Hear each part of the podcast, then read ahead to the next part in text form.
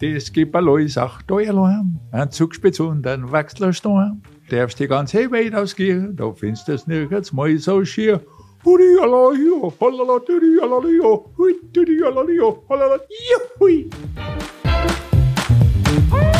Olli, mein Lieber, wie geht's dir? Du hast gelitten, oder? Die letzten Tage. Wir haben uns wenig gesprochen. Ja.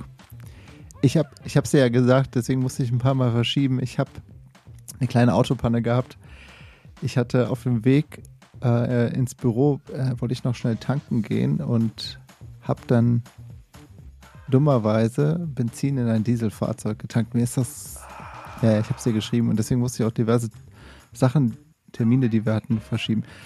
Du, es ist nicht gar nicht so was schlimm. Was du mir aber nicht geschrieben hast, mir ist das auch einmal passiert. Was du mir nicht verraten hast, ist, bist du losgefahren oder nicht? Denn das ist der große Unterschied. Wenn du nicht losfährst, kann die Tankstelle das Auto leer pumpen und du kannst danach neu tanken. Bist du losgefahren und hast den Motor geschrottet oder nicht? Der Motor ist nicht geschrottet. Ich bin allerdings losgefahren. Mir ist es aber nach einem Kilometer aufgefallen. Ich habe ich so, damn it. Okay. Ich habe das Falsche getankt, bin sofort angehalten, am ADAC gerufen. Die gelben Engel haben mich abgeholt, haben den Wagen abgeschleppt. Ich bin dann mit dem Uber weitergefahren. Ohne Auto. Ins Büro. Äh, ja, genau. Das hat alles geklappt. Das Benzin ist aus dem Wagen und angeblich schnurrt mhm. der Motor wieder wie ein Kätzchen. Aber ich, ich hoffe, es ist auch nicht mein Auto, muss ich sagen. Aber du hast ihn noch nicht wieder. Liebe Grüße an meine Schwiegermutter. Der, Ach, das auch noch. Der gehört auch noch meiner Schwiegermutter. Und du wohnst ja jetzt auch ein bisschen draußen. Das heißt, ihr braucht schon ein Auto. Ihr seid jetzt zu viert, zwei Kids, ihr braucht ein Auto. Ne? Ja, klar. Ohne geht's nicht mehr. Ja. ja. Super. Und sonst zwei Kinder. Ich meine, ich, ich mache das ja schon seit ein paar Jahren, deswegen erreichst du mich ja so oft nicht. Wie, wie es dir damit? so Familie, sag mal. Eins bis zehn. Ist, Eins sehr schlecht, zehn sehr gut. Es ist wunderschön, Felix. Das ist schön, denn das ist unser Thema heute, Familie. Ähm, wir haben nicht zum ersten Mal einen Verwandten im Podcast, einen Verwandten von mir, von meiner Mutter. Die Verwandtschaft geht so weit zurück, dass wir nicht sicher sind, wir heißt meine Familie, mhm. wie wir eigentlich verwandt sind. Das ist nichts Besonderes in der Familie von meiner Mutter, weil die ihre Geschichte so ja bis fast ins Mittelalter zurückverfolgen kann. Wow. Und irgendwann in der Reformationszeit haben sich die eine Hälfte der Familie dafür entschieden, katholisch zu werden. Wie man bei euch im Rheinland sagt, Olli, normal. Mhm. Und die andere hat sich äh, dafür entschieden, evangelisch zu werden. Und in der Zeit sind, glaube ich, die zwei Linien entstanden. Aus der einen Linie kommt unser Gast heute, aus der anderen kommt dann irgendwie ich. Und das Schöne ist aber, alle paar Jahre, alle fünf Jahre trifft sich diese riesengroße Familie, die natürlich inzwischen zig Generationen hat und auf der ganzen Welt äh, umher hopst, zu einem Familientreffen in Nürnberg, wo die Familie Imhoff ursprünglich herkommt und mal auch ein Vermögen erwirtschaftet hatte mit vielen Immobilien und Gewürzhandel oder so haben sie dann natürlich wieder verschleudert, so wie das bei allen Familien ist. Aber da treffen die sich dann alle, die Imhoffs. Und ähm, da habe ich unseren Gast heute dann getroffen und mit, mich mit ihm in sein Hotelzimmer gesetzt und wir haben einen Familienpodcast aufgenommen. Wow. Und es war total äh, komisch, weil wie interviewt man so einen Verwandten, den man aber gar nicht so gut kennt. Aber das Coole ist, es ging dann doch, weil er hat Buch über sein Leben geschrieben, das hat er selbst verlegt, das habe ich vorher gelesen. Und er ist so ein bisschen der Star der Familie, weil er so nach USA ausgewandert ist, deswegen ist er auch im Podcast und dann wirklich vom Tellerwäscher zum Millionär sich hochgearbeitet hat. Und ich hoffe sehr, dass das Gespräch für alle spannend ist. ich mit meinem Onkel aus Amerika. Wow, aber äh, wie interessant eigentlich, dass so viele Leute bei dir in der Familie irgendwie was mit Amerika zu tun haben. Ähm, Finde ich jetzt erstmal äh, generell interessant. Also, dass äh, scheinbar irgendwie, dass du das auch so mit, mitbekommen hast, dass du auch, du wolltest ja auch dann irgendwann nach Amerika irgendwie. Spannend. Ja, und dieser Mann, Chris von Imhoff, ist nicht einfach nach Amerika ausgewandert, sondern er ist tatsächlich am Ende in Alaska gelandet. Also mhm. viel weiter weg kann man ja von Deutschland nicht sein. Danach ist er nach Hawaii. Viel weiter weg kann man von USA gar nicht sein, wenn man noch in den USA sein will. Das ist dann ähm, wirklich auf der anderen Seite der Welt fast schon und gehört immer noch zu diesem Empire. Und er hat in diesen beiden Bundesstaaten, die so ganz anders sind als der Rest von Amerika, hat er den Tourismus mit erfunden und mitgeprägt. Und ähm, deswegen habe ich jetzt heute Familie in Alaska und nicht, nicht so wenige. Und äh, warst du da selbst auch das, schon in Alaska?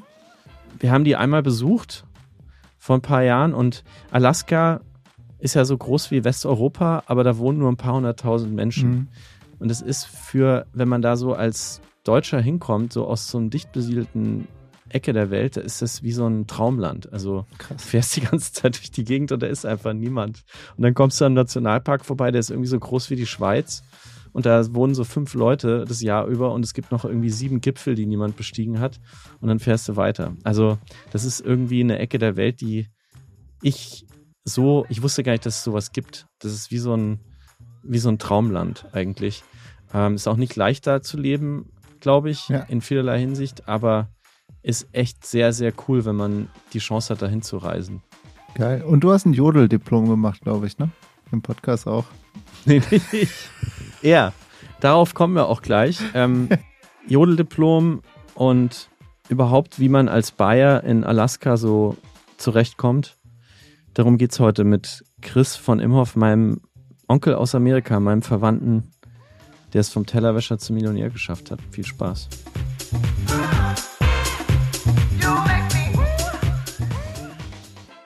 Herzlich willkommen bei Wunderbar Together, dem Podcast mit den coolsten Deutschen in den USA, Chris von Imhoff. Danke für das Welcome. The warm welcome.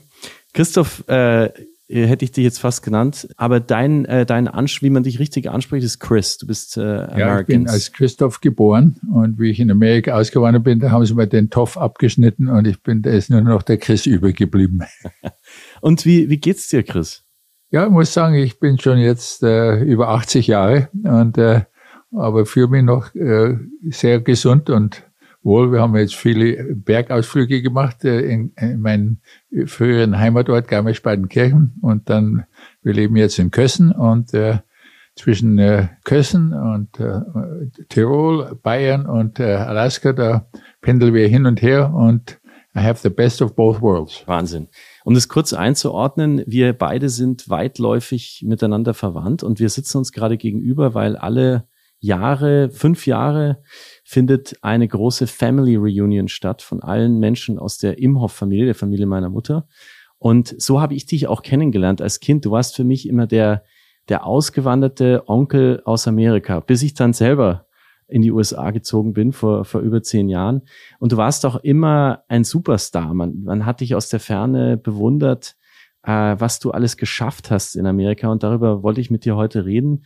Ähm, eigentlich ist die Überschrift vom Tellerwäscher zum Millionär, kann man das so sagen? Ja, doch, das stimmt schon. Das stimmt schon. Hab, Du hast Teller gewaschen? Ich habe im Hotel äh, meine Lehre, da musste ich alle Fächer durcharbeiten, auch in der Küche und auch Dishes waschen, also Tellerwäsche. Und dann, und wie gesagt, da habe ich langsam durchs Hotel äh, verschiedene Gebiete hochgearbeitet. Und wir fangen mal ganz von äh, Beginn an. Also 1939 bist du in Berlin geboren, dann Garmisch-Partenkirchen, der Ort deiner ersten Jahre. Und äh, dann hast du große Karriere gemacht, erst in Kalifornien, dann in Alaska, dann in Hawaii, dann wieder Alaska. Also in den schönsten Bundesstaaten, glaube ich, kann man sagen, der, stimmt, der USA. Stimmt. Kalifornien, Alaska und Hawaii sind für mich die drei schönsten Staaten. Mhm. Und eine Sache, die ich über dich weiß, weil wir verwandt sind, aber auch weil du ein Buch über dein Leben geschrieben hast, ist, dass du, und das finden die, die Amerikaner wahnsinnig gut an dir, dass du jodeln kannst. Jetzt, ich bin ja aus Mittelfranken, also ich komme aus Nürnberg, wo wir uns heute hier auch äh, gegenüber sitzen. Ich kann nicht jodeln. Kannst du mir das kurz so zwischen uns beibringen, wie das geht? Da muss ich, da muss ich noch ein bisschen aufwärmen. Äh, gewöhnlich ein, ein Bier oder, oder Schnaps, da, da, da wird es leichter für mich. Aber ich bin, ich würde sagen, nicht der perfekte Jodler wie ein guter Bayer oder Tiroler. Aber für American Standards, da, da, da konnte ich die über, überzeugen, dass ich äh, äh, ein guter Jodler bin, habe sogar mal für, für die Jay Leno Show einen, einen Jodel-Vortrag gemacht. Was hast du da gejodelt? Ja, da, da habe ich natürlich gesagt, ich habe angefangen, das geht bei Leuten, sag, da ein Zugspitz und du da. der darfst die ganze Welt ausgehen, da findest du es nirgends mal so schier. Hudi alalio, halala, dudi alalio, hui, dudi alalio, halala, hui. Wow. Das haust du einfach so raus. Das hau ich so raus, ja. Oder die Gamsal schwarz und braun, die sind so lieb zum Schauen. Da, da, auf jeden Fall, ja, doch. Aber wie gesagt, äh, in Amerika, äh, und äh, alle meine Freunde, die kennen mich immer, wenn ich sie begrüße, haben wir gleich ein Jodel als, als ich jodle sie an, dann wissen sie jetzt, der richtige Chris ist, äh, ihr Freund ist da und, äh, da bin ich bekannt dafür. Die jodelst Leute an, wenn du die aus der Ferne siehst, oder wie? Ja. Was, Gerne. was rufst du dann? da? Vor kurzem waren wir mal oben auf äh, einer ganz äh, großen Brücke in, in Alaska, eine 2500 Fuß über, über dem Tal. Und das war so eine ganz neue Suspensions Bridge, wie man sagt. Hängebrücke. Und da, da war, war, war ziemlich wackelig und ziemlich hoch. Und da bin ich da halbwegs rübergelaufen und dann habe ich da in den Bergen vom Alyeska, Mount Alyeska, habe ich gejodelt. Und die, die ganzen Zu Zuschauer, die, die anderen, die, die herumgestiegen sind, waren ganz begeistert davon. Du hast einen gleich am Beginn deines Lebens viel aushalten müssen. Deine, ähm, äh, dein Vater ist im Krieg geblieben, deine Mutter ist dann gestorben, als du Teenager warst und du bist dann zu deinem Patenonkel gezogen. Wie hast du das überhaupt ausgehalten, als Weise in, in, in, in Garmisch-Partenkirchen alleine dein Leben zu bestreiten? Ja, ich, ich muss sagen, es war nicht leicht äh, und besonders wie ich meine Mutter verloren habe, da war ich erst 15 Jahre alt und ich wusste gar nicht, dass sie so schwer krank ist und äh, und die haben es mir nicht gesagt, bis es fast äh, den letzten Moment und äh, das habe ich äh, hat eine Weile gedauert, bis es verarbeitet hat. Äh, ich habe aber Glück, die, der Onkel, äh, der, wir sagen, äh, Hans Kilian, der war der beste Freund von meinem Vater, vom Roni von Imhof. Und äh, die waren zusammen beim Bobfahren, zusammen beim, beim Bugatti äh, Auto, Ski, äh, Autorennfahren. Und der hat das beste Hotel in Garmisch-Partenkirchen gehabt, das äh, Parkhotel Alpenhof. Und der hat damals mein Vater schon gesagt, wie er in den Krieg eingezogen wurde, falls ihm was passiert, dass er sich um meinen älteren Bruder Florian und äh, mich kümmern würde. Und ich bin ihm bis jetzt noch immer so, so dankbar, dass er uns damals äh, wirklich unterstützt hat, äh, besonders, dass ich da meine Karriere oder meinen Anfang im Hotelfach äh, gehabt habe. Und dadurch muss ich natürlich arbeiten und wir haben mal gut essen können. Das, nach dem Krieg war das nicht immer so, äh, so, so, so leicht. Äh, und, äh, und äh, aber ich, wie gesagt, ich war so beschäftigt mit dem Beruf, dass ich das, äh, dass dadurch das, äh, ich habe das äh, einfach mit äh, mit erlebt und überleben müssen und, äh, musste weitermachen. Du hast äh, ne, Teller gewaschen, das haben wir schon Mhm. vorhin gehört. Du hast äh, die gesamte Hotel, äh, das Hotelfach erlernt im damals besten Hotel in, in Garmisch-Partenkirchen, Alpenhof. Du hast es erzählt, dein Bruder ist dann auch ins Hotelfach und ihr seid beide eigentlich in die Welt ausgeschwärmt und habt euch wirklich das das erlernt, das, das Hotelier sein, das im Hotel arbeiten und das ist dein Leben äh, geworden und du hast dann auch im Hotel in Garmisch Menschen kennengelernt, die dich letztendlich gesponsert haben, äh, in die USA zu gehen. Das ist so eine verrückte Geschichte, dass man sich vorstellt, da kommt eine Familie ins Hotel aus Amerika, die treffen da einen Angestellten ins Hotel und nach, nachdem sie wieder fahren, sagen sie, Ja, das komm war, mit. das war wirklich ein Glück, äh, wie ich damals im, äh, da war ich ähm, Room Service und im, im Dining Room Service äh, im Parkhotel Alpenhof, da war diese Familie, eine Mutter mit zwei Töchtern und einem Sohn. Der Vater von, der, der, der Mann von der Familie, der ist in einem Flugzeugunglück umgekommen. Und die Familie war für ein Jahr in Europa auf, äh, auf, auf äh, Urlaub. Und äh, sie haben in Lausanne, Switzerland gewohnt, aber sind da zum Skiurlaub nach Garmisch gefahren. Und da habe ich sie kennengelernt und äh, habe Room Service provided und äh, habe mich gut mit ihnen unterhalten. Und da habe ich sie ein paar Mal eingeladen zum Skifahren, äh, denn sie wollten ein bisschen mehr Skifahren. Und da war ich so, äh, habe ich dann in meinen freien Tag sie eingeladen und haben wir gut unterhalten und unter anderem haben sie mich dann mal eingeladen zum Mittagessen und da habe ich ihnen auch erwähnt, dass ich in Zukunft eine Hoffnung habe, mal nach Amerika auszuwandern. Aber dann die Familie hat dann hat mich dann eingeladen und gesagt, äh, Chris, äh, we like you and uh, and we like to fulfill your wish and you're invited and we will sponsor you. Da muss man immer einen, Sponsor haben, um nach Amerika auszuwandern. Und ich war damals 19 Jahre alt und äh, und das war natürlich ein tolles Angebot äh, und und daraufhin bin ich äh, bin ich mit der Familie gereist von von äh, uns in Paris und dann in, in Naples, New York äh, getroffen und dort mit dem Schiff äh, von Naples, New York, äh, Naples, Italy, Neapoli äh, nach New York. Äh, das war auch eine schöne, eine schöne Schifffahrt für eine Woche mit der SS Constitution. Und, äh, und da habe ich durch viele andere Amerikaner kennengelernt. Und äh, es war ein, ein herrliches äh, Erlebnis für mich, dass ich da so langsam rübergeflogen Viele Immigranten, die nach Amerika auswandern, die fliegen mit dem Flieger rüber mhm. vom, von Deutschland nach Los Angeles oder New York und dann äh, sehen sie nicht das ganze Gebiet zwischendrin. Wie wir da in New York angekommen sind mit der Familie, die haben auch ein Auto mitgebracht äh, von Deutschland. Dann äh, haben wir ein paar Tage in New York verbracht und dann mit dem Auto von New York bis nach Los Angeles gefahren. Und äh, dagegen habe ich wieder äh, eine, eine Erfahrung gemacht, die viele Europäer nicht haben, dass sie gleich am Anfang das ganze Land sehen. Doch, doch, das war ein, ein herrlicher Anfang für mein, meine, mein Leben in Amerika. Und du bist dann äh, nach Jobs in, in Kalifornien in Alaska gelandet und hast da deine Wahnsinnskarriere begonnen. Airline-Angestellter, Hotelier, Tourismuschef von Alaska zwischendurch, dann äh, äh, Chef des Ski, Skiresorts Alyeska, du hast den Namen schon genannt. Und vor allem, das habe ich durch dein Buch gelernt, aber auch durch die Interviews, die du gegeben hast und die Menschen, die über dich sprechen, du hast es geschafft, Alaska eigentlich auf die internationale Landkarte für Reisende, für Touristen zu setzen. Für alle, die noch nie in Alaska waren, es gibt ja heute auch dank deiner Arbeit tägliche Direktflüge von Deutschland nach Alaska, was ziemlich kurios ist. Ähm, für alle, die da noch nie waren, die das, die Alaska überhaupt nicht kennen, wie, wie würdest du dieses, dieses Land, diesen Bundesstaat, diese Ecke der Welt beschreiben?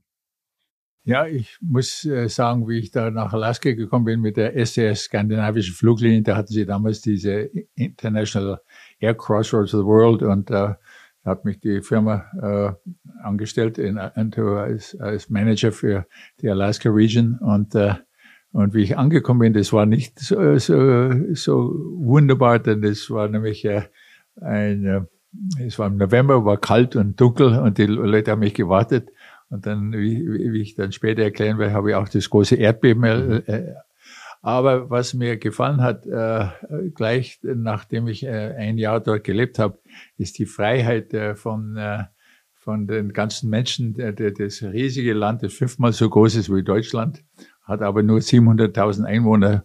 Und äh, da hat man äh, so viele Möglichkeiten. Äh, ähm, das ist ein, eine, so eine schöne Landschaft. Das Land hat mir so gut gefallen und, äh, und dadurch äh, hatten wir damals mit der Fluglinie eine Promotion mit unserem Gouverneur von Alaska und äh, bin mit ihm nach Europa und Deutschland unter anderem und habe ihm erzählt, Alaska hat noch viele Möglichkeiten im, im äh, International Tourism. Äh, dadurch, dass wir damals waren die Aircross of the World, die meisten Fluglinien von Europa sind via Anchorage nach Asien geflogen. Da war der Kalte Krieg, die konnten nicht über Russland fliegen. Und das andere gesagt, äh, äh, Anchorage, Alaska und die Umgebung hat mich an Bayern, an meine Heimat äh, äh, erinnert, denn das, die Temperatur war nicht viel kälter. Aber die schönen Berge und direkt am Meer und äh, da habe ich den Gouverneur überzeugt, dass man auch Wintertourism entwickeln kann. Das war zuvor nicht der Fall. Zuvor haben sie gesagt, Alaska ist, uh, the tourism season lasts from Memorial Day to Labor Day. 100 ah. Tage. Und dann lock up the joint and, and, and, keep your money before you lose it. Und, uh, und dann habe ich äh, mehr oder weniger überzeugt und da hat mich dann später der Gouverneur angeguckt und gesagt, Chris, I want you to take the job as Director of Tourism. Man musste in Juno natürlich großes Interview und so weiter. Und da war ich erst 27 Jahre alt. Aber auf jeden Fall äh, habe ich dann doch äh, wirklich äh, mich hochgearbeitet äh, und habe äh, Alaska on the map ge gebracht. Ja. Und, äh, ich war einmal in Alaska, um habe auch deine Familie, deine deine drei Söhne äh, dort dort kennenlernen dürfen und deren Familien. Und was ich toll fand, ich war in einer äh, Schule Und ich habe gesehen, die hatten eine Landkarte, also eine Landkarte der Welt an der Wand. Und die sah aber ganz anders aus als die, mit denen ich aufgewachsen bin. Bei deren Landkarte war Alaska nämlich in der Mitte. Und wenn man das, die Welt so sieht, wie von Alaska aus, dann ist es tatsächlich dieses Crossroads of the World, was du gerade gesagt hast. Denn von Alaska, das haben die mir dann auch gesagt, ist es überall hin gleich weit. Also ja, ob ja. du nach Frankfurt gehst, nach Tokio oder nach New York, es ist irgendwie ja. immer die gleiche Strecke, was echt schwer zu verstehen ist, wenn man den Globus aus Deutschland anschaut. Und äh, besonders auch die Leute sind manchmal überrascht, dass es äh, schneller geht, wenn man über den Pol fliegt, äh, vom zum Frankfurt nach, nach Anchorage mit der Konto, das dauert nur neuneinhalb bis zehn Stunden. Wogegen, wenn man über New York oder, oder, oder Chicago oder Seattle, ja. da dauert es zwölf bis 15 Stunden. Und äh, also das ist auch ein, ein, ein Abkürzer zwischen Europa und, und Japan. Jetzt hast du ähm, gerade schon äh, erzählt, du hast in, in Alaska auch viel Schlimmes erlebt. Und äh, in, der, in deinem Buch beschreibst du, das ist wirklich eine ganze Kette an furchtbaren Ereignissen. Also euer erstes Haus ist abgebrannt. Du hast deinen jüngsten Sohn Rudi als Baby gerade noch rausholen können aus den Flammen, aus dem Qualm. Ähm, der lag zum Glück unter seiner, im Kinderbettchen unter der Decke. Im zweiten Haus wurdet ihr nachts äh, überfallen, gefesselt, ausgeraubt. Du saßt in einem Hubschrauber der an eine Stromleitung gelangt ist und, und abgestürzt ist, hast das gerade überlebt, äh, Gott sei Dank. Aber das Allerschlimmste, du hast es kurz angesprochen vorhin, das Allerschlimmste, das lebensbedrohlichste und wo du auch schreibst, das, was dir am meisten Angst gemacht hat und bis heute noch nachwirkt, ist das große Alaska-Beben oder auch äh, Karfreitagsbeben, also 27. März 1964, das stärkste jemals gemessene Erdbeben in den USA und das zweitstärkste weltweit. Du warst mittendrin, du warst noch gar nicht lange da. Bitte nimm uns mal mit in diesen Tag. Wie hast du den erlebt? Ja, das war wirklich ein ganz äh, äh, riesiges Erlebnis. Ich habe damals für die SAS-Fluglinie gearbeitet und äh, mein Büro war direkt am Flugplatz äh, im Anchorage International Airport und äh, habe gerade unser letzter Flug ging äh, nach Tokio und habe gerade äh, war, um das Büro zuzumachen. Das war am Karfreitag, so um 5.30 Uhr am Nachmittag und äh, war gerade da, das Büro äh, abzuschließen und dann auf einmal fängt der, der Chandelier zu schwingen wie ein äh, äh ganz, ganz wild. Und dann die, die Lampe über dir, hat, das ja, hast du als erstes gesehen. Die ja, das, das, das war das erste Mal direkt. Ich hatte äh, ein großer, aber ein ziemlich guter Chandelier und der hat rumgeschwungen und dann hat das Gebäude, ich habe schon Krach gehört von allen Seiten. Und äh, bin aber rausgelaufen von meinem Büro, das war im zweiten Stockwerk, bin rausgelaufen auf den Gang und da ist schon die, ein Stück von dem Gebäude zusammengebrochen. Ah. Direkt vor mir da auf der, auf der, auf der Gangseite. Darauf bin ich wieder zurückgelaufen in mein Büro. Der hatte ein schönes, äh, großes Fenster, aber das war geschlossen. Und, äh, und ich war im zweiten Stockwerk, da habe ich einen Stuhl genommen, äh, einen großen Stuhl und habe mit dem Stuhl bin ich durch das Fenster gesprungen, äh, habe aufgebrochen und rausgesprungen, ungefähr so äh, zwei Meter runter, ungefähr so zehn Fuß runter, äh, zweieinhalb Meter, äh, und äh, gelandet und äh, die, die, die, äh, die, die Erde war wie Wellen. Wie, äh, das hat äh, auf und runter und dann hat es gerüttelt. Und ich schaue um und äh, sehe das Gebäude hinter mir schon äh, halb äh, äh, äh, zusammenbrechen. Aber das Schlimmste war, wie ich dann den Control Tower, den äh, sieben Stockwerke Control Tower in front of me, 50 Meter von mir entfernt, kommt äh, Krach zusammen. Direkt vor mir. Und er hat gedacht, das war das Ende der Welt. Das, äh, das kann, kann keiner überleben, dass man die, die, Berde, die Erde hat wie im Meer, die Wellen sind auf und runter gegangen, Löcher sind aufgegangen und dann wieder, Sturm, wieder der Kontrollturm runtergekracht ist. Da habe ich gedacht, das ist das Ende. Es war ein langes Erdbeben. Gewöhnlich ein Erdbeben dauert ungefähr 20, 30 Sekunden. Und das hat angefangen und hat, wird immer schlimmer und dann hat es für eine kurze Sekunde aufgehört und dann wurde es noch schlimmer. Also ob jemand dich rüttelt und rüttelt, rüttelt und nicht loslassen will. Und das, und das hat für viereinhalb Minuten, fast äh, viereinhalb Minuten, das ist eine Ewigkeit äh, gewesen, äh, dass das äh, weiter, äh, es war das längste Erdbeben in, in, in, in Nordamerika und das größte in Nordamerika. Wie du gesagt hast, war nur eins mal in Chile, wo es nicht so bewohnt war. Ähm, das Erdbeben war 9,2 auf der Richter Scale. Und äh, das war, äh, das war einfach unheimlich. Und ich bin da, da weit rausgelaufen und dann, äh, aber wie gesagt, der, wie ich da gelaufen bin, die, die Wellen auf beiden Seiten, habe sogar ein großes Loch aufgerissen auf einer Seite. habe gedacht, wenn ich da reingefallen wäre, das wäre zugegangen, da wäre ich begraben gewesen. War das, war das dann Erde oder Asphalt oder was hat's da aufgerissen? Das, das war, war, das war, meistens war Asphalt. Das war ähm, der, also da ging einfach die Erde auf. Ja, neben oh ja, das hat es einfach aufgerissen. Und das sind so ganze Subdivisions sind äh, in den Ozean gesunken und äh, haben Häuser verschluckt.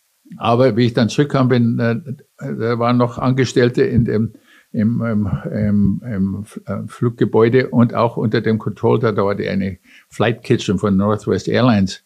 Und da manche von diesen Leuten waren unten begraben, da habe ich geholfen, die manche rauszuziehen, die haben geschrien äh, und natürlich waren verletzt. Manche konnten wir nicht selber rausziehen, da mussten sie später äh, mit Backe kommen. Und leider sind ein paar Leute umgekommen, unter anderem auch der Traffic Controller, mhm. der am siebten Stockwerk oben war. Hast du dich in dem Moment zurückgesehnt nach Garmisch-Partenkirchen? Hast du gedacht, jetzt ja, reicht's? Ich habe schon gedacht, what the hell am I doing here? This place is going to hell. Äh, da habe ich schon ein paar Mal äh, gedacht, äh, live, das Leben muss weitergehen. Und ja, ich war damals noch ein Junggeselle, hatte ein Freund auch, der war auch ein Deutscher, wir hatten zusammen ein Haus gemietet in Anchorage und äh, sind wir da ähm, nach dem Erdbeben bin ich durch Umwege bin ich zurückgekommen äh, zum Haus und äh, und dann äh, in der Nacht äh, das haben wir Anchorage angeschaut, das war wie, wie äh, nach dem Krieg, da, da haben sie ein paar Militaries haben schon patrouilliert, aber da, ist eine ganze Straße angesunken, ungefähr zehn Fuß oder drei, vier Meter gesunken am Fourth Avenue und Third Avenue. JC Penny Stores ist zusammengebrochen. Äh, und das war, und dann die Tsunamis in, in Valdez hat ein ganzes Dorf äh, weggewaschen und in, in Seward hat es auch einen großen Teil erwischt. Video war gar nicht so schlimm, hat es noch gar nicht so schlimm erwischt, aber da, da sind viele Leute umgekommen, äh, nicht nur beim Erdbeben, aber hinterher mit den Tsunamis. Whittier, du hast den Ort gerade erwähnt, ein kleiner versteckter Ort, äh, den ich dann auch wieder besucht habe in Alaska, auch eine Reportage drüber geschrieben habe, wo alle, die meisten Menschen in einem Haus leben. Ein großes Hochhaus, das aber tatsächlich erdbebensicher ist. Und ich kann mich auch noch erinnern, es gibt einen anderen Ort, der musste komplett neu aufgebaut werden. Also das war Valdez. Valdez. Ja. Also der wurde an anderer Stelle neu aufgebaut, ja. weil man gesagt hat, wir können so nicht weitermachen auf den Ruinen. Das geht nicht. Wir müssen ja. neu, ganz neu anfangen. Also es ist wirklich ein, ein fundamentale äh, Tag für den für den gesamten Teil dieser Erde. Ja, ja nicht nur in Valdez, auch, auch in Goodwood, wo Alaska, wo äh, das war früher direkt unten am Ozean gelegen und das das war damals auch der, der, der Grund ist acht Fuß gesunken. Also äh, und das musste dann, äh, they had to build a new Goodwood Townsite. Das musste auch verlegt werden. Das war zwar nicht so groß wie Valdez, aber musste auch wieder aufgebaut werden. Du hast deine erste Frau äh, kennengelernt in Alaska, Nina, als Miss Alaska. Die hat sie diesen Schönheitswettbewerb für sich entschieden. Und so habt ihr euch dann auch, auch kennengelernt. Und äh, sie kam aus dem Arctic Alaska, wenn ich mich nicht irre. Ihre Eltern sind dort als Buschpiloten, Buschpiloten unterwegs und, gewesen. Haben Gold, waren Goldmin, Goldmin, Goldminers. Goldminers. Also ich, ich lache deswegen, weil wenn man aufzählt, ich, dass man jemanden trifft, sich in den verliebt, den heiratet, der in, aus der Arktis kommt, der vielleicht mit Eisbären aufgewachsen ist, dessen Eltern Buschpiloten sind und eine Goldmine haben.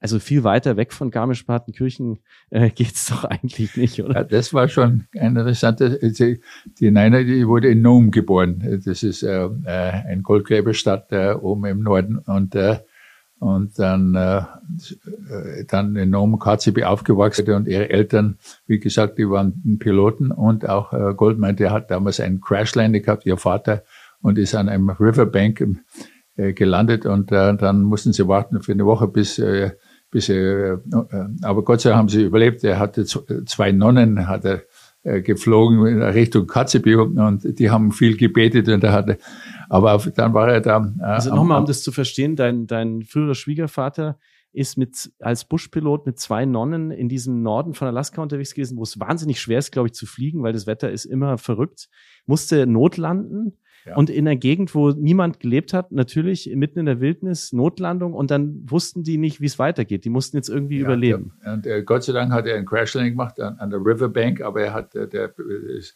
äh, Flugzeug war natürlich äh, schwer äh, kaputt, aber die haben sie überlebt ohne, ohne große Verletzungen und da hat, hatten sie dann auch ein einen Platz äh, für ein paar Tage gewonnen. Das ist eine alte Cabin, die da in der Nähe war. Und, aber er hat dann, hat wie die äh, Leute da in Alaska, die oft haben so eine, eine Pan, was äh, äh, so eine Goldpfanne. Äh, ja, und äh, da ja. hat er im, im Wasser, äh, hat er in dem River Cooper Rook, äh, hat er da nach Colors gesucht, wie man sagt. Nach, und dann hat er geschüttelt und hat Gold gefunden. Und äh, da war er ganz begeistert. Wie, das hat er sogar nicht den Nonnen verraten wollen. Die Goldgräber sind immer, die Goldmine sind immer so sehr äh, geheimnisvoll. Und dann hat er überall noch mal ein paar gesehen und war sehr gutes Gold. Und daraufhin, dann nach einer Woche wurden sie gerettet äh, und äh, abgeholt und das haben sie dann Flugzeug mit einem Hubschrauber nach Nome geflogen und wieder reparieren können.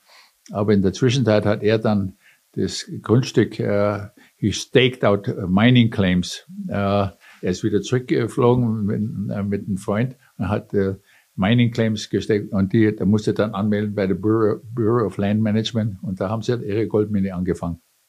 Also durch eine Notlandung eine Goldmine ja. gefunden, die dann auch zum Teil des Familienlebens Ja, und für 25 Jahre haben sie dann betrieben, im, im, im, Sommer. Und, und im Winter war es natürlich äh, alles Eis und Schnee. Aber als du diese Frau, äh, als du Nina, seine Tochter kennengelernt hast, wie fremd war sie für dich? Weil sie, alles, was sie erlebt hatte zuvor in ihrem Leben, war ja anders als dein Lebenverlauf.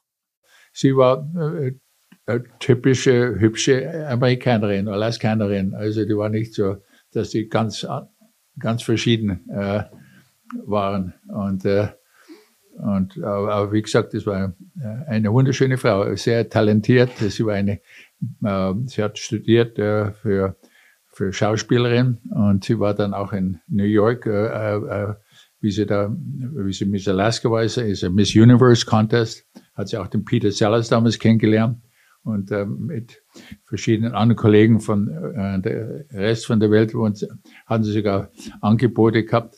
Aber sie äh, ich wollte wieder zurück nach Alaska. Also eine ähm, Frau, die heute auch noch auf vielen Fotos zu sehen ist, weil ihr habt beide dann auch Werbung gemacht für Alaska. Ihr wurdet oft zusammen oh ja. fotografiert. Und diese, diese Frau mit den, mit den langen roten Haaren neben dir, dem gut aussehenden Mann aus Oberbayern. Also ihr habt, ihr wart so eine Art Glamour-Pater von Alaska, oder? ja, ich weiß nicht, aber doch, ja, wir haben schon, aber wir, wir haben uns gut verstanden. Wir haben drei Söhne gehabt und äh, nein, ich, ich war sehr glücklich. Äh, wir haben uns, äh, für, wir waren für 35 Jahre verheiratet, bis sie leider dann am Krebs gestorben ist. Äh, und, äh, aber wir haben äh, viel zusammen erlebt und aber, aber dann habe ich sie verloren. Du hast sie verloren. Der, der ähm, Verlust zieht sich durch dein Leben und ich möchte da auch gleich nochmal mit dir drüber sprechen, wie du damit umgehst, weil du so viel Stärke beweisen musstest, so oft im Leben. Zunächst wollte ich dich aber fragen, äh, nochmal zurück in die Zeit, als ihr dann, du hast gesagt, ihr habt drei Söhne ähm, in die Welt gebracht und äh, du hattest Riesenerfolg. Was würdest du denn eigentlich sagen, war dein größter beruflicher Erfolg in Alaska? Es ist Kombination. Damals, wie ich der, wie der Tourism Director war, dann, das war ein, auch schon ein, ein, kleiner Höhepunkt äh, damals in der Zeit. Aber dann nach ein paar Jahren, da war wieder neue Wahlen, ein neuer Gouverneur wurde gewählt. Da muss ich wieder, gewöhnlich, dann muss man sich wieder nach einem anderen Job umschauen. Mhm. Und, äh, äh, und da hatte ich da den Chairman von der Alaska Airlines kennengelernt, der und äh, habe einen Deal gemacht äh, mit dem Besitzer von diesem kleinen Skigebiet, das hieß Alyeska, hat einen Lift gehabt und äh, äh, ein kleine Lodge, äh, ein, ein, kleines Gebäude oben am Berg äh, und sonst war es äh, nur so ein Local, äh, Local Skier, um 40 Meilen südlich von Anchorage. Und äh, habe ich dann äh, überzeugt, der Alaska es wäre gut, wenn sie das übernehmen, da könnte ich das aufbauen, ausbauen, denn äh, es wäre gut für Winter Tourism, wie ich immer auch meine zweite äh, Recommendation war. Und daraufhin haben wir das gemacht und dann haben wir die äh, Alaska Airlines oder mein Management haben wir dann äh, eine Lodge gebaut. Wir haben einen Lift nach dem anderen gebaut. Äh, das ist aber Alaskans damals hatte nicht viel Geld. Da muss ich wirklich, muss ich schwer arbeiten. Ein paar Mal gedacht, wir gingen fast pleite. Wie konntest du das? Du warst ja als, du warst ja im Hotelfach groß Ja. geworden. Du hast ja nie jetzt irgendwie Betriebswirtschaftslehre oder Management. Wie konntest du all diese Dinge, die Ja, du das da muss, man- konnten? muss man irgendwie lernen on, on the job, OJT. Äh, äh, das äh, war interessant, aber wie gesagt, ich war OJT? natürlich, ich bin was, was heißt? on the job Training. Ah, on the job training. Ja, Ah, okay. äh, aber wie gesagt, bin in Garmisch-Partenkirchen aufgewachsen beim, beim, beim Skifahren und so weiter und äh, und dadurch äh, hatte ich eine Idee über Skigebiete und äh, und äh, da wusste ich, das ist eine schöne Lage, nicht nur für den Ski, Skifahren, aber auch im Sommer. Die, die, eigentlich Alaska war damals mehr berühmt für Sommertourismusverkehr als wie im Winter. Und, äh, und da haben wir äh, den, die Lifte gebaut, aber auch dann äh, das eine Lodge gebaut, die äh, damals äh, 1990 haben wir die aufgebaut, die Aljaska Nuggetin. Und, äh, und dann haben wir Nachtbeleuchtung reingebaut auf dem Berg von oben bis unten. Das kann Was- man heute noch sehen. Ne? Also wenn oh man ja, äh, das von Anchorage südlich fährt, taucht plötzlich links abends ein, eine, eine wie eine Art äh, beleuchtete Autobahn den Berg hoch Ja, auf. Und das ist ein riesiger Christmas Tree von oben bis unten. Und wenn man, auch wenn man mit Alaska Airlines zum Beispiel fliegt, von über, über äh, zur Landung nach Anchorage, da sieht man auf einmal diese, diese die beleuchteten Berge. Und das, äh, das war wirklich damals äh, sehr, sehr äh, erfolgreich. Äh, und äh, auf jeden Fall äh, haben wir da das Gebiet schön aufgebaut. Äh, und die, Alaskans war sehr dankbar, hat mir äh, befördert und, äh, und dann hat sie aber gesagt, Chris, uh, we want to continue to uh, expand the airline und wir brauchen mehr Geld finanziell. Und er hat gesagt, Chris, uh, why don't you buy it or find somebody with deep pockets, uh, der das, Okay. der das kaufen kann. Denn wir wollten, die, die wollten sich mehr auf die Airline konzentrieren. Und ich muss auch jetzt noch ganz stolz sagen, Alaska Airlines ist eine, jetzt fast die fünftgrößte Airline in, in Amerika. Und damals wäre sie fast pleite gegangen. Und, äh, und viele andere riesige Airlines wie die Pan Am, äh, äh, Western Airlines, Eastern Airlines, Braniff Airlines, viele von diesen äh, Flug, großen Fluglinien sind pleite gegangen. Aber Alaska hat sich aufgearbeitet, ist jetzt noch immer ganz, ganz erfolgreich. Auf jeden Fall haben wir das äh, Skigebiet gesagt, Chris, you find an investor. Äh, oder, oder ich habe versucht zu überlegen, ob ich es selber kaufen kann. Ich hätte vielleicht Freunde gehabt, aber ich wusste, es braucht noch sehr viel Geld, um das wirklich schön äh, als, als tolles Gebiet auszubauen. Und daraufhin, wir haben damals mit den Japanern zusammengearbeitet, äh, äh, denn äh, die Air Crossroads of the World, das sind viele äh, internationale Flüge über von Asien, besonders von Tokio via Anchorage nach Europa. Und hatten wir einen Representative äh, in Tokio, mit dem ich da zusammengearbeitet habe.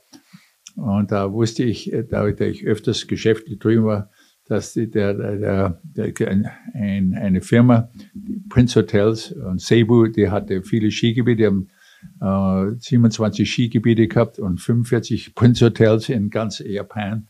Und da habe ich gesagt, du, vielleicht können wir die mal an, ansprechen, ob die interessiert wäre, ein, ein Skigebiet in Alaska zu kaufen und dann auszubauen. Und daraufhin haben wir so eine Broschüre entwickelt, da haben wir auch ganz groß gezeigt, die Japan Airlines, äh, die täglich durch äh, Anchorage geflogen ist und äh, und dann hatte ich äh, Meetings in, in Japan und habe, dann haben sie eine Delegation rübergeschickt nach, nach äh, Aljaska und da haben sie für vier, fünf Tage haben sie sich das Gebiet angeschaut. Ein Ski-Expert, ein Finance-Expert, ein Hotel-Expert und ein guter Freund vom Besitzer. Und der Besitzer damals, Yoshiaki Tsutsumi, war in Forbes Magazine genannt als der reichste Mann der Welt. Das war die Boomzeit Japans auch. Ja, ne? das, war die waren so Boomzeit, ja, 80er. ja, in den 70er, 80er Jahren, äh, besonders. Und, äh, und äh, daraufhin äh, haben sie da äh, Zeit verbracht und dann äh, zum Schluss habe ich sie bei mir noch zu Hause eingeladen und, äh, und das äh, gewöhnlich ist in Japan auch nicht so, dass man die so, die macht immer ihre Geschäfte in, in, offiziellen Restaurants und da habe ich eingeladen, meine Frau und meine zwei Buben waren da und, und Siberian Husky ist herumgelaufen und ich habe King Crab serv- serviert. Und äh, habe auch ein Buch geschrieben. Dann ha- haben sie gesagt, oh, das ist das beste Essen. Das Einzige, was gefehlt hat, war die Sojausauce. und dann habe ich, Du hast sie überzeugt. ich habe ich hab mit äh, äh, äh, ich habe ich hab Knoblauchsoße habe ich serviert. Also, da, da, dann, dann hatte ich glücklicherweise eine ganze Can in, in meiner Pantry und da habe ich gebracht und da hat der eine Freund da vom Besitzer gesagt, I think we got a deal now.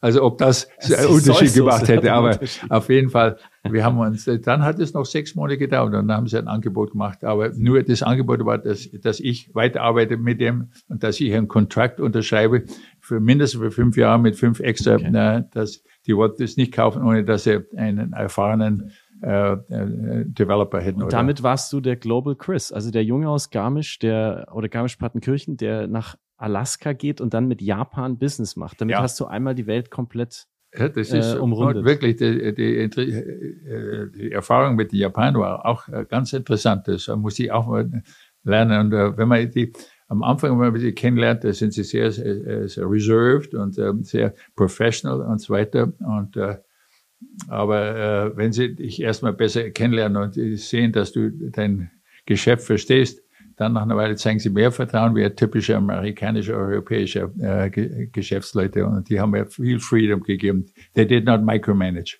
Und du warst so erfolgreich mit dem Alieska-Ressort, dass sie dann, die Japaner zu dir gesagt haben, wir sind in Hawaii auch unterwegs. Man muss dazu sagen, Alaska und Hawaii, also viel weiter von Deutschland weg kann man als Amerikaner nicht, nicht kommen. Wir sind auch in Hawaii und wir wollen, dass du dort für uns äh, tätig bist und haben dich mit deiner Familie nach Hawaii geschickt, wo du dann zwei Hotels geleitet hast, eins neu eröffnet hast, da warst du dann auch überall beide, neu beide eröffnet ja. hast. Und äh, da, da muss ich dich jetzt auch wieder fragen, wie bei Alaska, weil ich kann mir vorstellen, dass auch viele, die uns zuhören, noch nie in Hawaii waren. Wie würdest du Hawaii äh, beschreiben? Was ist das eigentlich für ein Ort? Fünf Stunden, glaube ich, alleine Flugzeit von der Westküste der USA der Grund, dass mich da mal versetzt haben, unser, unser Hotel, das wir in Alaska bauen wollten, das wurde in, ja, das so lange gedauert, das war in der Wildnis und das musste genehmigt werden und da musste man über 100 äh, Acres Land aufkaufen und da musste genehmigt und das hat sich so viel später. Inzwischen hat die Firma schon mit einem Construction angefangen in Maui.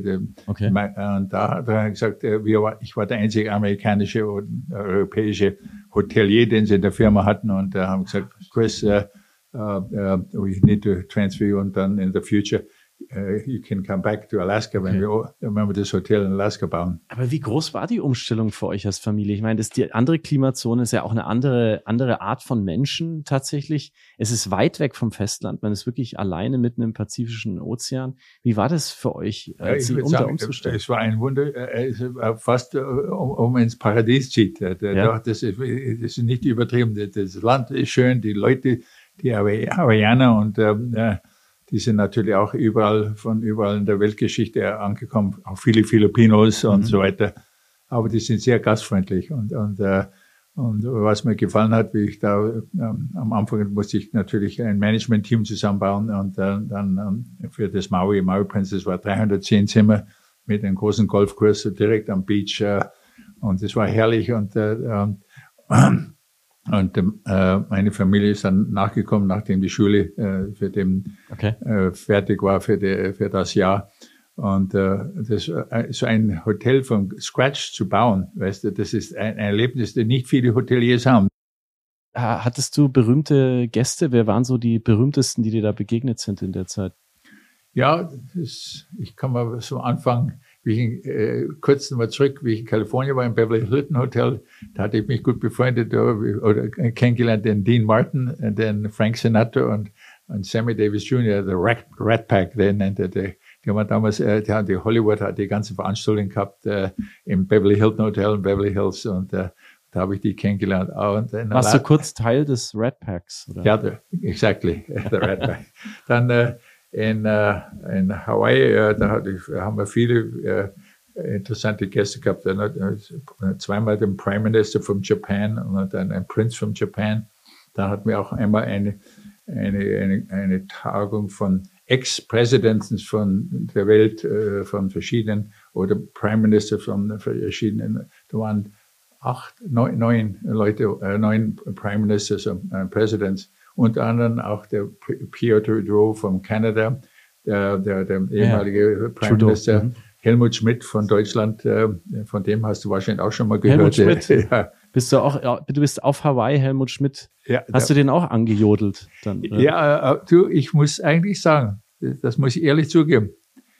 Äh, er war nicht der freundlichste. Der war mit dem, ich habe ihn herzlich willkommen geheißen, ja. auf Deutsch angesprochen ja. und der ist da so vorbeimarschiert, als ob der, Ach, hat er kein Vielleicht Jetlag. So ja, habe, habe ich ein paar meine hawaiianischen Phrases. How come he's German? How come he doesn't uh, uh, stop and, and ja. talk to you? Naja, aber, aber das, ich habe mir mit den eigentlich mit den anderen Feministas besser verstanden wie mit äh, meinen ehemaligen. aber dann, äh, aber auch in äh, zum Beispiel in Hawaii unter anderem auch der der äh, famous Arnold Palmer, mit der, der ah, hatte, der war der, der Drink benannt ist. Der, der hat nämlich die Golfkurse für uns entwickelt okay. und der, der war ist ein paar Mal gekommen, habe einen Golfkurs aufzumachen, da habe ich ihn kennengelernt und, und Jetzt. Wollte ich kurz mit dir mal über dein, wirklich über das Fach auch reden, Hotelier. Ähm, äh, du bist ja jetzt diese internationale Karriere, die du gemacht hast, du hast wahnsinnig viel gelernt darüber, wie Hotels von der Pike auf entstehen, wie man Hotels führt, wie man prominente und nicht prominente Gäste behandelt und hast mit Menschen aus der ganzen Welt auch im Team zusammengearbeitet. Wenn du heute als Gast in ein Hotel kommst, wir sitzen ja jetzt gerade in deinem Hotelzimmer hier in Nürnberg, worauf achtest du als allererstes, wenn du in ein Hotel reinkommst? Für mich das Wichtigste ist, wenn man gleich, wenn man am Anfang, der First Impression, sagt man, äh, ist der Lasting Impression. Und wenn man an der Rezeption kommt, und äh, wie, wie sie dich da empfangen. Das ist schon ganz äh, wichtig, denn viele Leute, wenn sie erst einmal in einem Hotel wohnen, neu im Hotel wohnen, wie gerade hier, das erst zwei Jahre alt, hier dieses Karl-August-Hotel in Nürnberg. Äh, und die Rezeptionsdame, die war sehr freundlich, sehr professional, hat die Reservation alles mhm. wunderbar erledigt und erklärt über das Hotel. Das ist natürlich äh, sehr wichtig. Dies ist ein neues Hotel aber dann, äh, was für mich im Hotel ist natürlich wichtig, äh, die Sauberkeit, äh, die, die äh, Professional Service und auch das Food and Beverage Service. Das ist äh, sehr, sehr wichtig, denn die Leute, nachdem sie ihr Zimmer äh, einsteigen und das, solange das alles sauber und schön ist, dann, dann wollen sie irgendwas essen und trinken und das, das, das Service muss gut sein. Beschwerst du dich auch, wenn dir was nicht gefällt? Ja. Also, ja. Und ich, weil, weil ich auch vielen von unseren Gästen, äh, auch wenn so ein Welcome Message haben, ich sage, if you have any complaints or any recommendations, please let me know. Okay. Und ich war oft dankbar, denn manchmal, man weiß nicht immer, was eine Impression jemand macht und, und äh, dann ist es wichtig, äh, solange man so ein äh, Beschwerde höflich macht mhm. und äh, prof professional erklärt, das ist eigentlich, äh, das hilft, als ob man einen einen Mystery Shopper hätte. Das, manche Hotels stellen sogar einen Mystery Shopper ein, der das ganze Hotel bewertet von A bis Z. Besonders wenn man ein Four- oder Five-Diamond Hotel ist, wie wir waren in Hawaii und Alaska. Was würdest du sagen, als Chef sind deine wichtigsten Werte? Nach, nach welchen Werten hast du als Chef gearbeitet? Well, ich habe gesagt, dass wir uns mit, mit den Angestellten wirklich äh, ein gut Training-Programm, aber ein gut äh, Verhältnis haben, dass man die behandelt wie, äh, wie Kollegen auf selber Ebene. Ob, äh, mhm. ob, äh, und da haben die, das war für den äh, Angestellten im Hotel ist so wichtig. Und wenn sie erstmal das Gefühl haben, dass man, we, we call it Ohana in Hawaii oder Fa Familie, ja. äh, dass wir zusammenarbeiten, dann behandeln sie auch die Gäste viel, viel besser. Dann die sagen, und sie, ganz stolz erzählen sie das. Ja, wir one one team and uh, one management team, one uh, uh, organization. Und das finde ich wichtig, denn dann reflektiert es auf den Service und, äh, und wir hatten äh, die best reputation in, in Hawaii.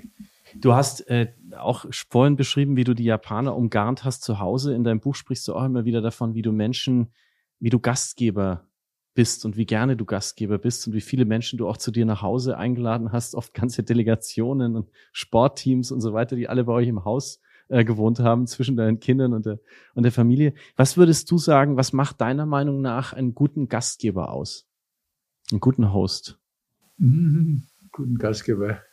Äh, als erstmal, wenn man, wenn man sie im, im Haus als Gast hat, äh, natürlich muss man was Gutes anbieten. Äh, gut zu essen, gut zu trinken. Das ist äh, natürlich selbstverständlich, dass äh, das, und wie gesagt, in Alaska habe ich immer gern gemacht, ob wir jetzt äh, frischen Lachs servieren oder Heilbutt servieren oder King Crab Lakes äh, und, äh, und, so, so, äh, und einen guten Wein äh, muss nicht der teuerste Wein sein oder äh, oder, oder gutes, gute Getränke nebenbei. Das ist äh, dann natürlich, äh, dass man vielleicht so ein, ein, kleines Programm hat, wo man die Leute ein bisschen erklärt, was, äh, was ist der Anlass. Und äh, manchmal, ich, ich say, parties is a party, everyone drinks and no one really knows what the hell is going on.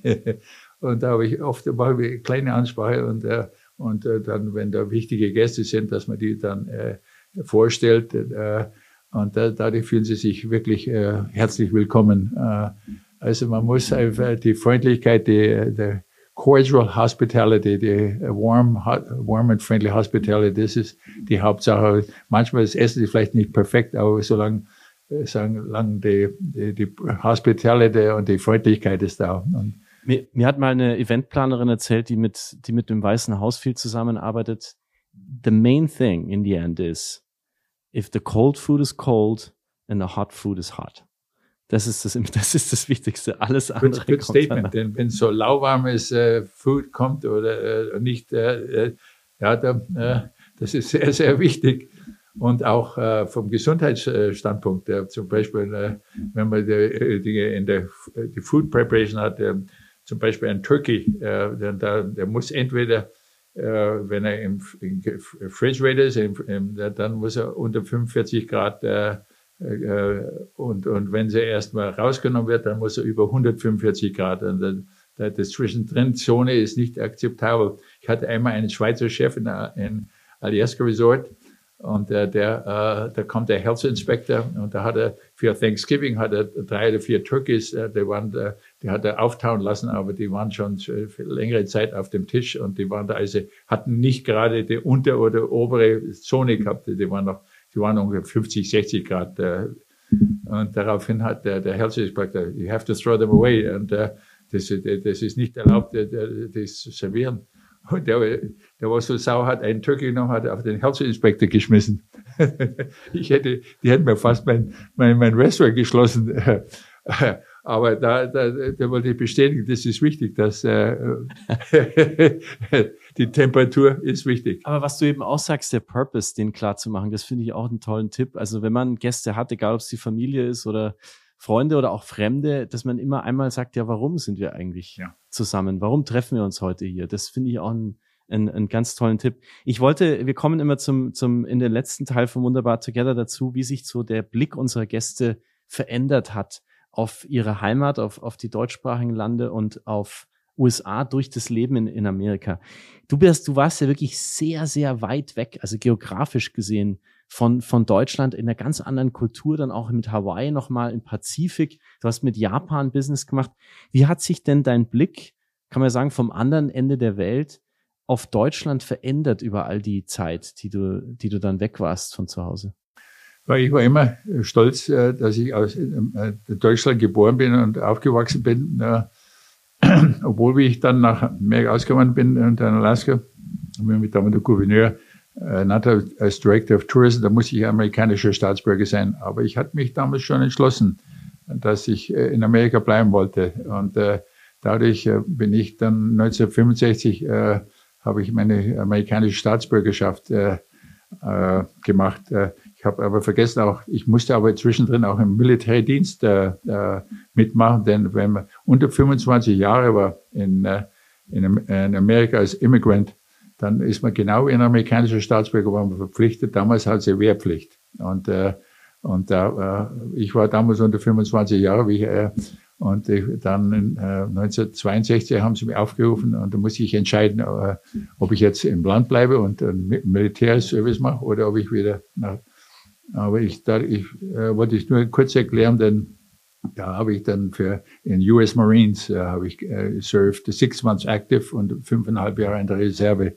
Auch, auch eine gute Erfahrung. Äh, und da, da war ich, da muss ich sagen, das Training war tough, very tough. So, du hast deinen amerikanischen Pass dann bekommen, ja. äh, warst im Militär, Wahnsinn. Ja. Und hast aber deinen Deutschen behalten oder hast du den abgegeben? Weil ich bin nämlich gerade in dem Verfahren, dass ich jetzt den Beibehaltungsantrag auszufüllen, weil ich meinen deutschen Pass behalten möchte, aber auch die amerikanische Staatsbürgerschaft annehmen. Wie hast du das gemacht? Ich, äh, damals hatte ich äh, am Anfang auch vor, aber die haben gesagt, das ist sehr kompliziert. Damals war das nicht so leicht, äh, dass, dass ich jetzt, und da ist muss immer noch schwer, ja. Ja, und da dann muss ich mich entscheiden, ob ich jetzt äh, einen deutschen oder einen äh, äh, Pass äh, und als äh, eine Green Card äh, ja. für immer haben will oder ob ich amerikanische Staatsbürger, aber wenn ich in der Politik mitmachen wollte und äh, anders haben, da ich, dann muss dann muss ich amerikanische Staatsbürger und daraufhin habe ich damals schon entschieden, obwohl man kann sich immer wieder Meinung verändern, dass ich ich habe mir damals schon entschieden, ich will in Amerika bleiben. Mir hat das okay. damals das Land so gefallen und da hatte ich nicht die Möglichkeit. Ich hätte vielleicht später noch mal äh, also du hast jetzt können. nur einen amerikanischen ja, Pass in Anführungszeichen. Ja. Mhm. Ah ja, okay. Und wenn du dann in Deutschland einreist, reist du als Amerikaner ein? Ja.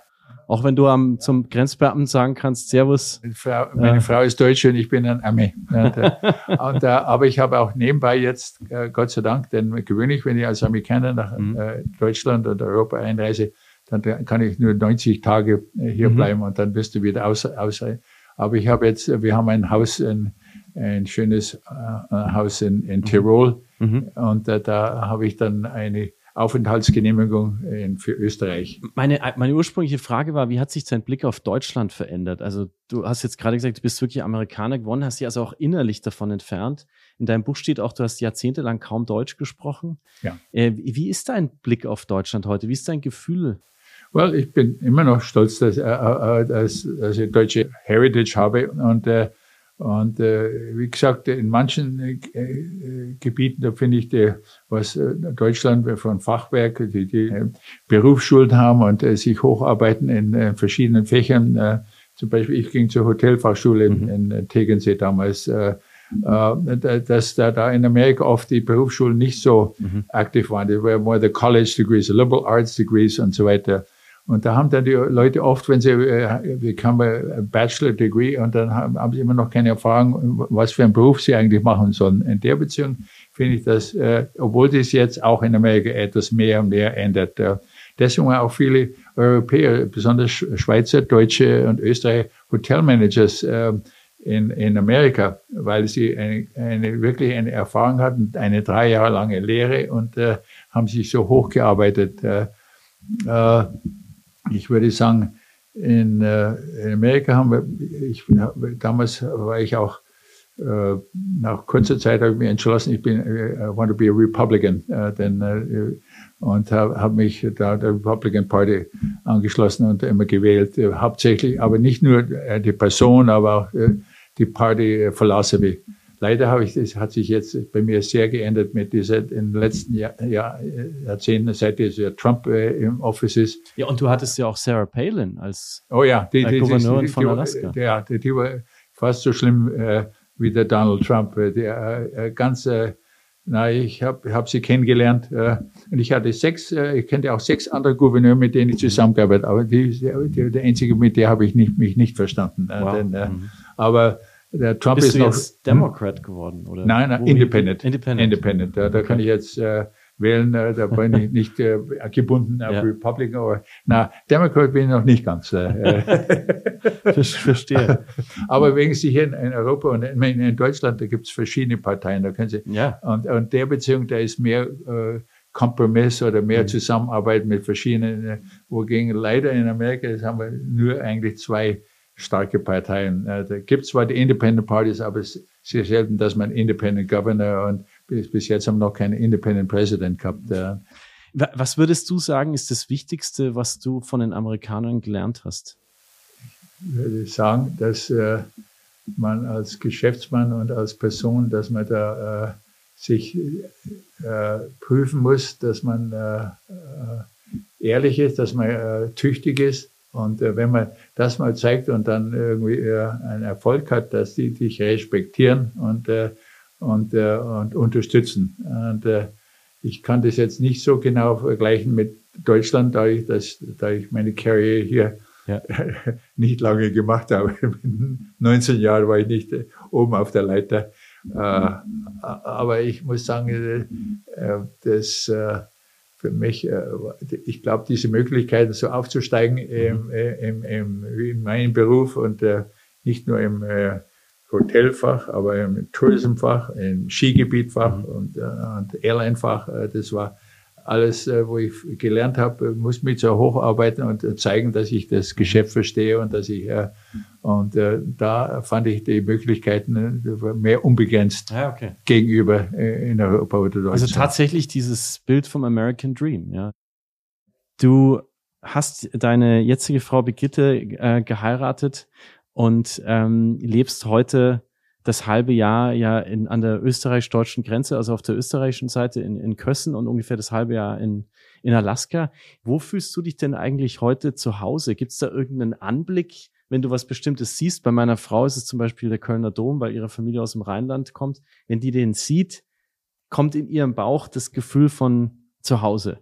Äh, hast du sowas auch? Hast du einen Berg oder einen, einen, Ort, wo du dich zu Hause fühllst, wo du weißt, jetzt ja, ich, bin ich daheim? Wenn ich, wenn ich hier in die Heimat komme, natürlich, obwohl ich jetzt in Tirol ein Haus gekauft habe und äh, aber äh, Garmisch-Partenkirchen, die, die Alpspitz, die Zugspitz, der Wank und die Kreuzeck, äh, das sind immer noch meine Lieblingsberge, wo ich gerne äh, äh, auf Besuch bin. Aber ich muss ja kurz erwähnen, meine, meine jetzige Frau Brigitte, die ist eine Reisejournalistin und die war damals äh, äh, auf Pressereise und da war sie mal in Alaska äh, mit einer Pressegruppe in, in den 90er Jahren, 96 eher. Und da habe ich sie erst mal kennengelernt äh, mhm. Und, äh, und da haben wir uns gut unterhalten und, äh, und dann äh, haben wir uns äh, blieben im Kontakt und dann äh, später hat sie äh, äh, hat sie einen Auftrag bekommen. Das war dann äh, in 2004. Äh, damals ist meine erste Frau, die Neine, schon gestorben und äh, und sie kam und sie musste eine große äh, Geschichte schreiben über Alaska für Abenteuer und Reisen, mhm. Adventure and Travel und äh, und da hat sie, hat sie mich angeschrieben und gesagt, ich weiß, du, man könnte durch den Tourism was, aber du hast doch die ganze Verbindung, da brauche ich die Tourism-Leute nicht, die Presse. Äh, und daraufhin hat sie mich angeschaut, da habe ich dann mit dem Gouverneur, mit dem Tourism President und, äh, und sogar meinen Sohn Rudi habe ich so rumfliegen lassen. Äh, und da hat gesagt, ich muss ein langes, zum Schluss gesagt, ich muss ein langes Interview mit mir machen. und das Interview geht immer noch. Das ist, äh, aber wir haben uns gut verstanden. Doch, da ist eine ganz gescheite Frau und äh, eine sehr, eine sehr erfolgreiche Reisejournalistin.